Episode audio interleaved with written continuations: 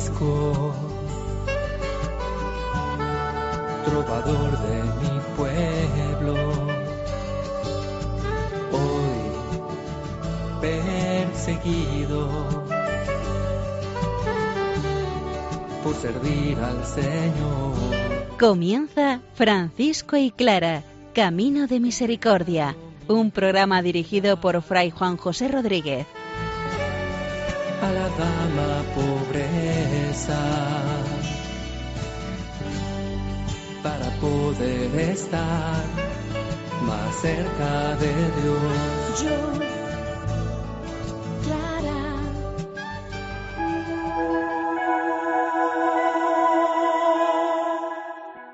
La enfermedad puede ser un reto en nuestro seguimiento a Jesucristo, pobre y crucificado.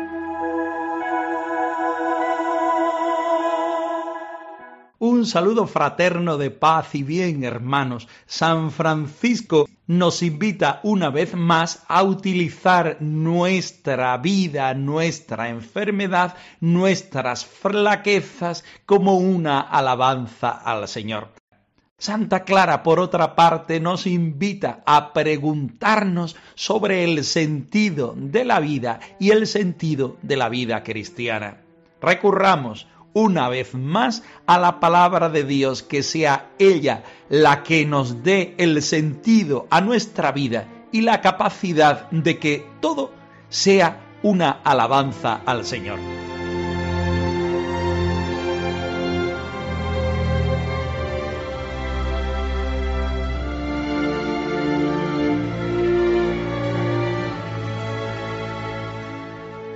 Del profeta Isaías. Los hombres lo despreciaban y lo rechazaban. Era un hombre lleno de dolor, acostumbrado al sufrimiento, como alguien que no merece ser visto. Lo despreciamos, no le tuvimos en cuenta, y sin embargo, él estaba cargado con nuestros sufrimientos. Estaba soportando nuestros propios dolores. Nosotros pensamos que Dios lo había herido, que le había castigado y humillado, pero fue traspasado a causa de nuestra rebeldía, fue atormentado a causa de nuestras maldades. El castigo que sufrió nos trajo la paz, y por sus heridas alcanzamos la salud.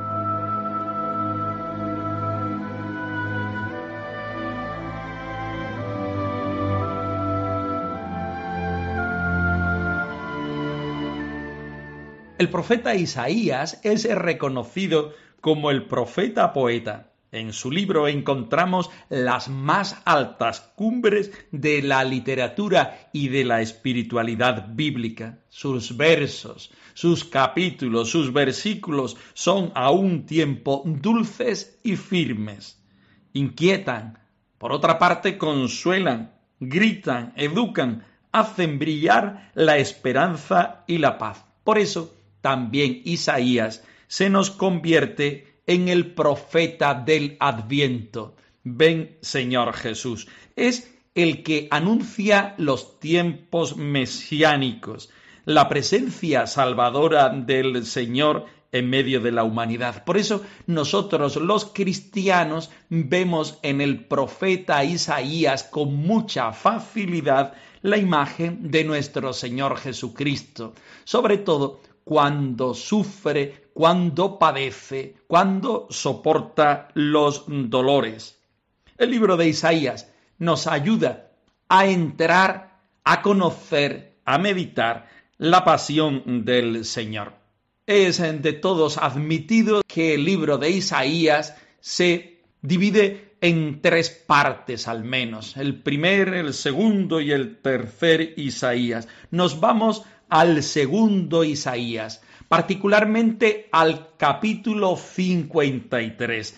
Escuchando estas líneas parece que nos encontramos con Jesucristo en su pasión y muerte, sin figura, sin belleza, sin una vista atrayente. Jesús es, es varón de dolores, despreciado y evitado de los hombres, acostumbrado a los sufrimientos ante el cual se ocultaban los rostros, despreciado y desestimado, soportando nuestro sufrimiento, aguantó el de los demás. Este texto lo ponemos en un contexto, el de la enfermedad de San Francisco, que el biógrafo está poniéndolo en paralelo con la pasión del Señor. Francisco también sufre la pasión de Jesucristo en sus propias enfermedades y poco a poco, lo mismo que Jesucristo se va acercando a Jerusalén para sufrir allí su martirio, San Francisco vuelve a su tierra de Asís para entregar su alma al Creador despreciado y desechado entre los hombres.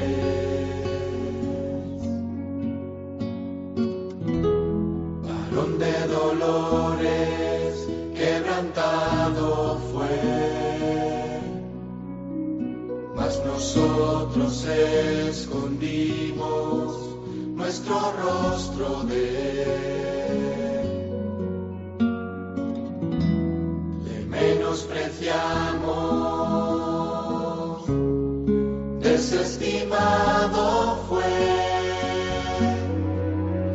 Ciertamente llevó toda mi enfermedad y sufrió por mis dolores. El castigo de mi paz fue todo sobre y herido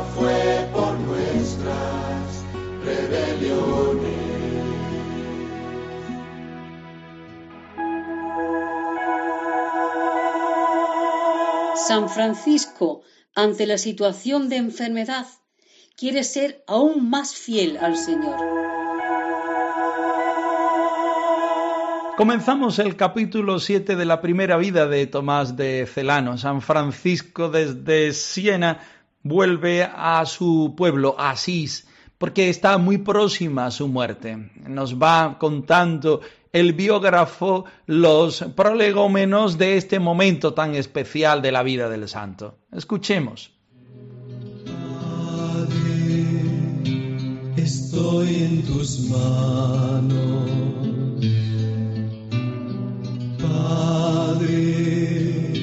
te entrego mi alma,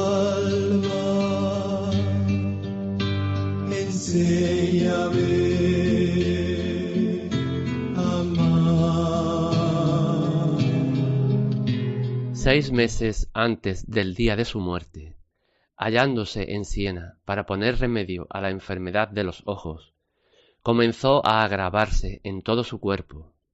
Su estómago, deshecho por larga enfermedad, mas la hepatitis y los fuertes vómitos de sangre hacían pensar en la proximidad de la muerte. Al tener conocimiento de esto, el hermano Elías, que se hallaba distante, púsose inmediatamente en camino. Con su venida, el Santo Padre mejoró de tal forma que, dejando Siena, marchó con él a Cele de la Cortona, Estando aquí por algún tiempo, comenzó a hinchársele el vientre. La hinchazón se extendió a piernas y pies, y el estómago se le fue debilitando tanto que apenas podía tomar alimento.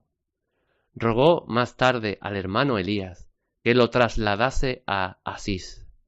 El buen hijo hizo lo que el amoroso padre le mandó, y dispuesto todo lo necesario, lo llevó al lugar deseado.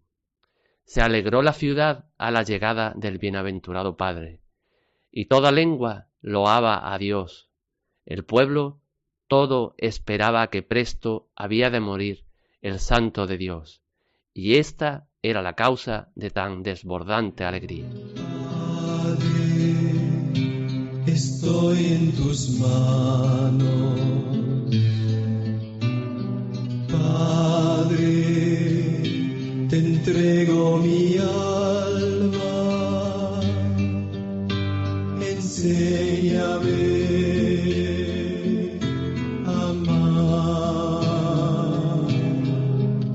Son muchos los autores que intentan hacer un recuento de las enfermedades que San Francisco padeció a lo largo de su vida.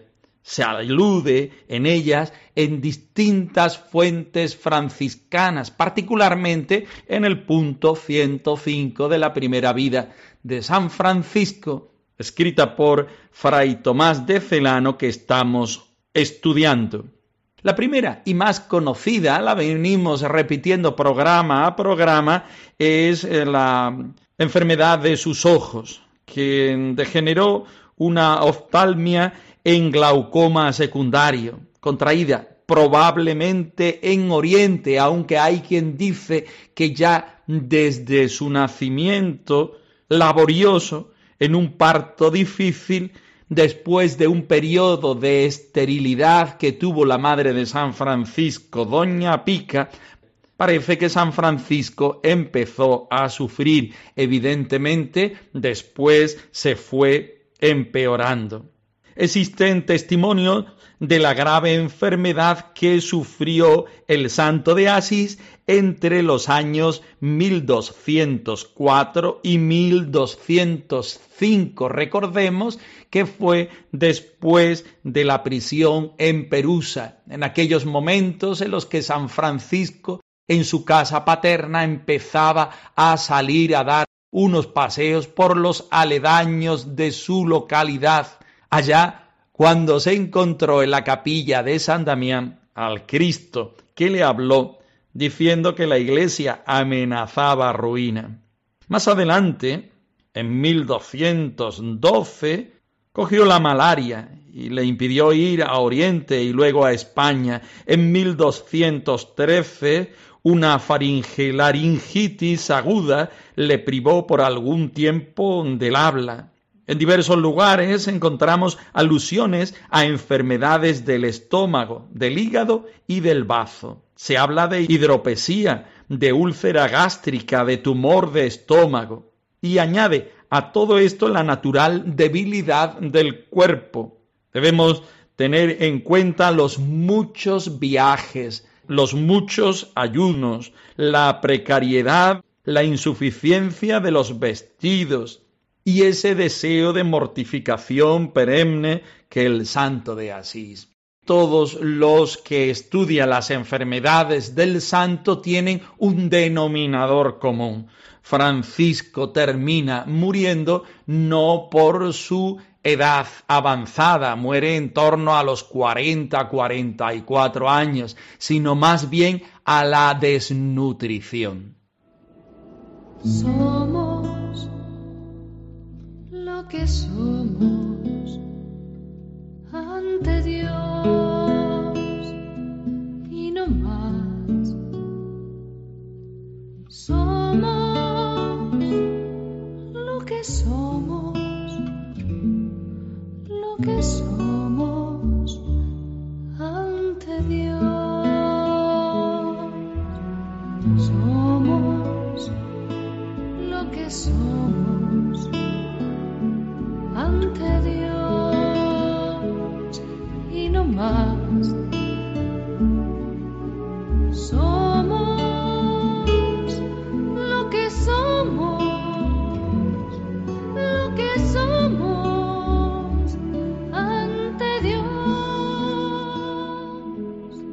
hecho el estudio de las enfermedades del Santo Padre, nos vamos directamente al punto número 105. San Francisco está en Siena, seis meses antes de su muerte aquejado evidentemente de las enfermedades de los ojos, pero ésta se agrava en todo el cuerpo.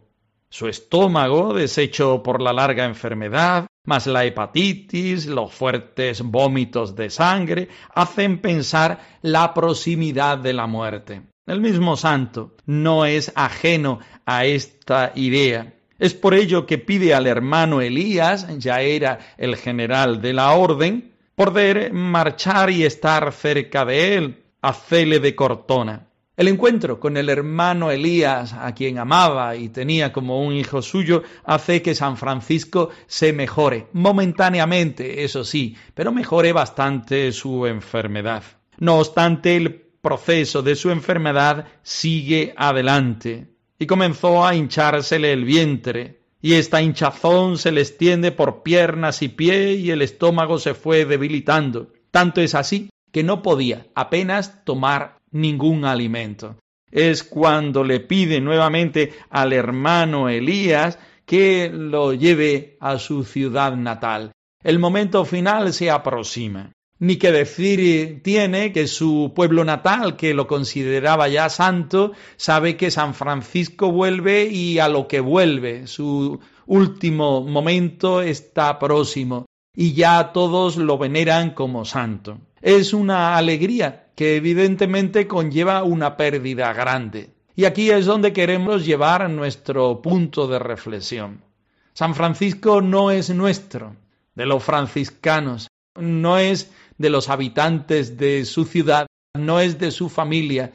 Podríamos decir, en términos generales, no es tan siquiera de la Iglesia. San Francisco es de Dios, es de la humanidad. San Francisco habla a todas las personas con su vida y si acaso también con su palabra. Y este es el testimonio y la reflexión de hoy. También nosotros estamos llamados a ser evangelio vivo y viviente. La enfermedad no debe ser para nosotros un lastre que nos quite la alegría y la capacidad de ser evangelios vivos y vivientes, sino por el contrario nos debe hacer todavía, si cabe, más humildes, más del Señor, más llenos de su presencia y tomar este momento como una posibilidad para llevar a los demás el deseo del Señor y para convertirnos nosotros mismos descubriendo un camino distinto.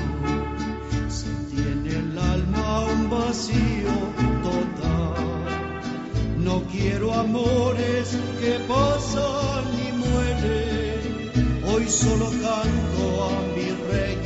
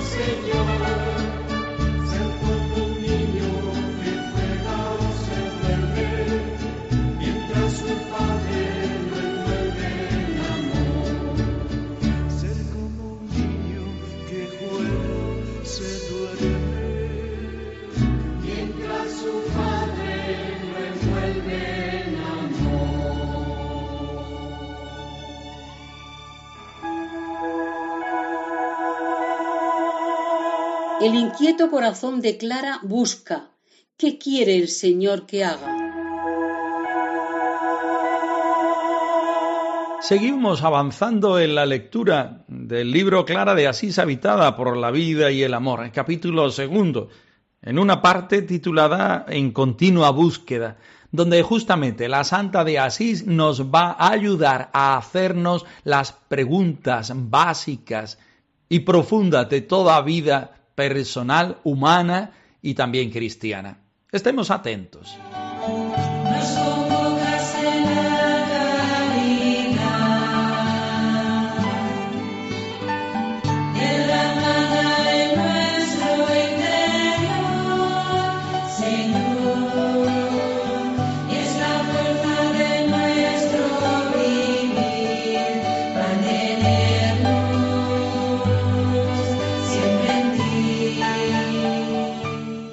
Seres en busca de plenitud. Nunca somos todo lo que añoramos, siempre sentimos anhelo o demás. Este profundo deseo de ser nosotros mismos, esta búsqueda de identidad tira de nosotros, nos moviliza, nos pone en camino. El lenguaje de Clara y Francisco, somos peregrinos. Bullen en nuestro interior preguntas inevitables, misterios que no llegamos a comprender. ¿Quién soy? ¿Para qué o para quién vivo? ¿De quién me recibo? ¿A quién me entrego? Y es que ser persona es una aventura. Vivir es inquieto preguntarse. Si dejamos de buscar, de arriesgar, si nos detenemos, comenzamos a morir.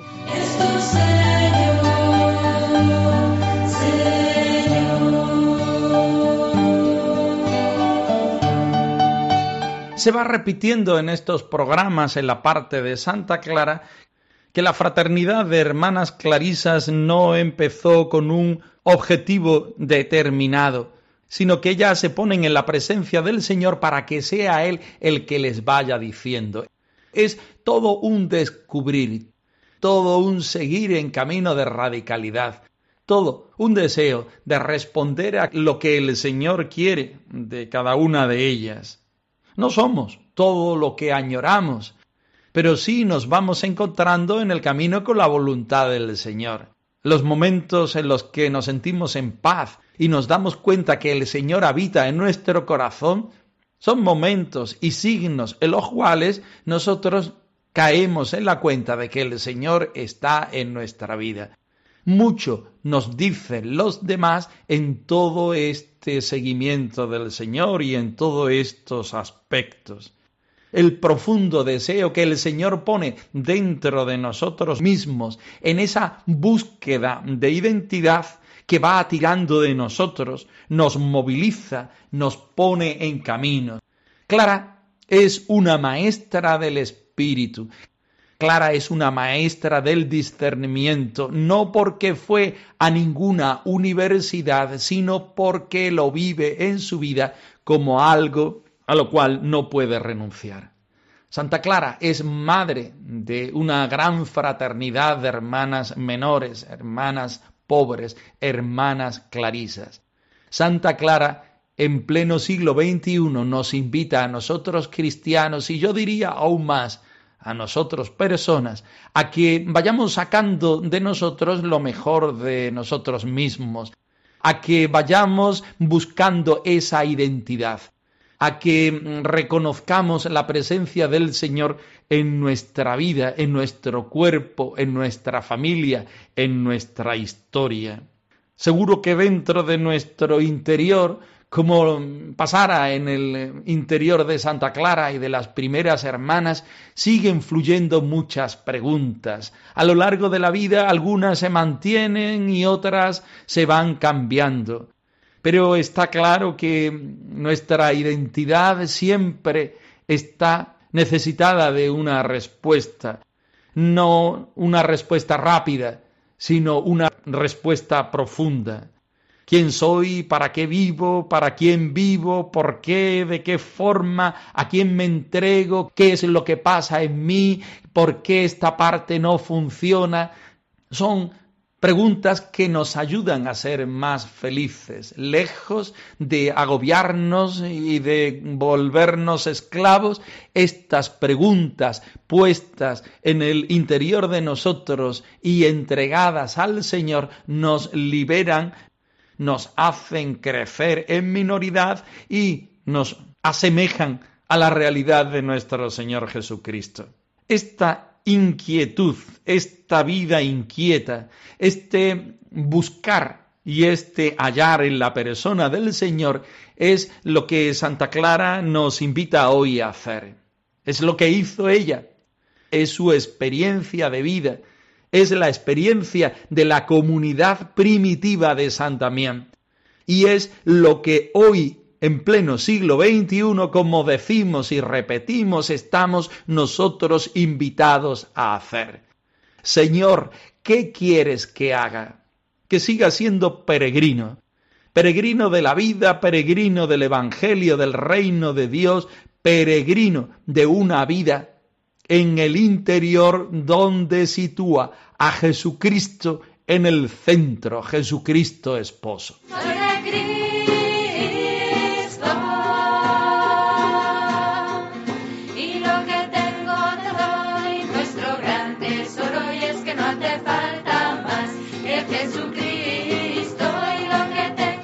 Francisco y clara arroba radiomaria.es. Os dejamos nuestra dirección de correo electrónico por si queréis poneros en contacto con nosotros. Nosotros nos despedimos, no sin antes ofreceros la bendición del Señor resucitado al más puro estilo franciscano. Que el Señor os conceda la paz y el bien, hermanos. Han escuchado en Radio María Francisco y Clara Camino de Misericordia, un programa dirigido por Fray Juan José Rodríguez. A la dama pobreza,